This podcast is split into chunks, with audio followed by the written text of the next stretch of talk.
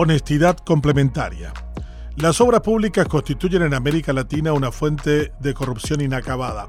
La brasileña Odebrecht sofisticó tanto su organización que estableció un departamento de coimas que operaba a cielo abierto y ante la vista de propios y extraños. Sus operaciones han venido echando presidentes y forzado al suicidio a algunos países en el Perú. En el nuestro, a pesar de la visita de su titular, luego encarcelado, al expresidente Cartes, los negocios viales se quedaron en manos de los locales con el mismo formato de siempre es una verdadera omertad donde están políticos, dirigentes deportivos, decanos de universidades y operadores políticos que se hacen con unas obras públicas que pueden llegar a costar más de 2 millones de dólares por kilómetro.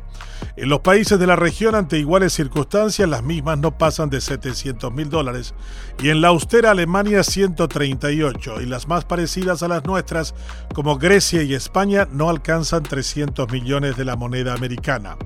Aquí constituye un negocio fenomenal que vuelve rico a todo aquel que entre en contacto con el mismo, sin importar incluso la condición de pastor de algunos.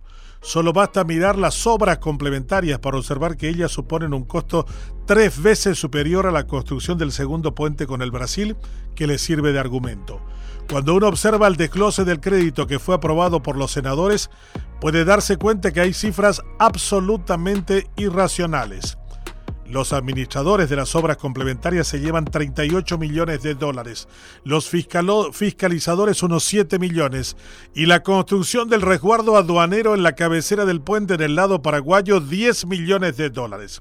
Esta cifra me recuerda al peaje de Ipacaraí por el cual pagó la administración anterior 2 millones de los verdes.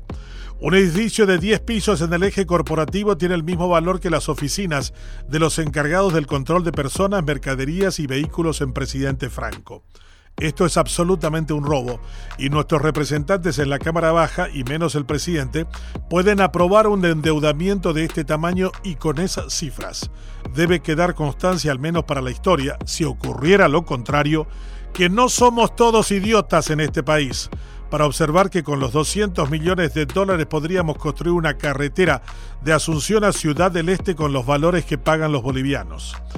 El sobrecosto de corrupción en las obras viales paraguayas es asqueroso.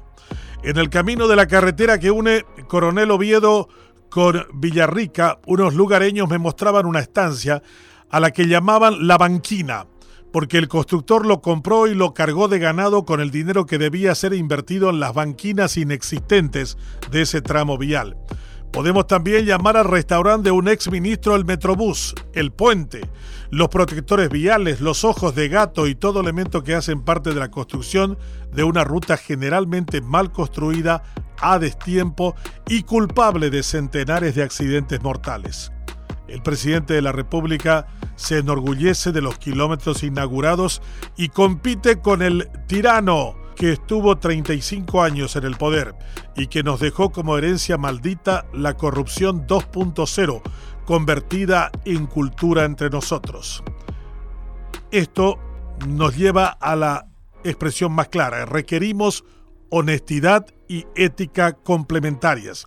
Este país pobre no puede seguir siendo engañado por una asociación lícita para delinquir. Es preciso saber por qué construir rutas en Europa en sitios accidentados cuesta siete veces menos que entre nosotros. Si el Banco Interamericano que presta el dinero para estas obras se escandaliza de la corrupción en estos campos, ¿qué más podríamos agregar? Que el lamento de aceptar las excusas de aquella empresa cuya ruta construida en el Chaco en tiempos de Duarte Frutos y que desapareció literalmente en un par de años, dijo, me pagaron para hacer eso. Esa empresa sigue construyendo para el mismo Estado, sin ruborizarse, mientras su contratante expresidente administra los fondos de Yacenetá sin control alguno. Somos no más idiotas.